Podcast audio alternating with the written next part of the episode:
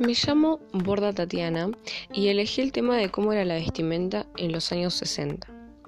En los años 60, las prendas que más marcaban tendencia eran los jeans con pata ancha, las bikinis, las minifaldas y las botas hasta las rodillas.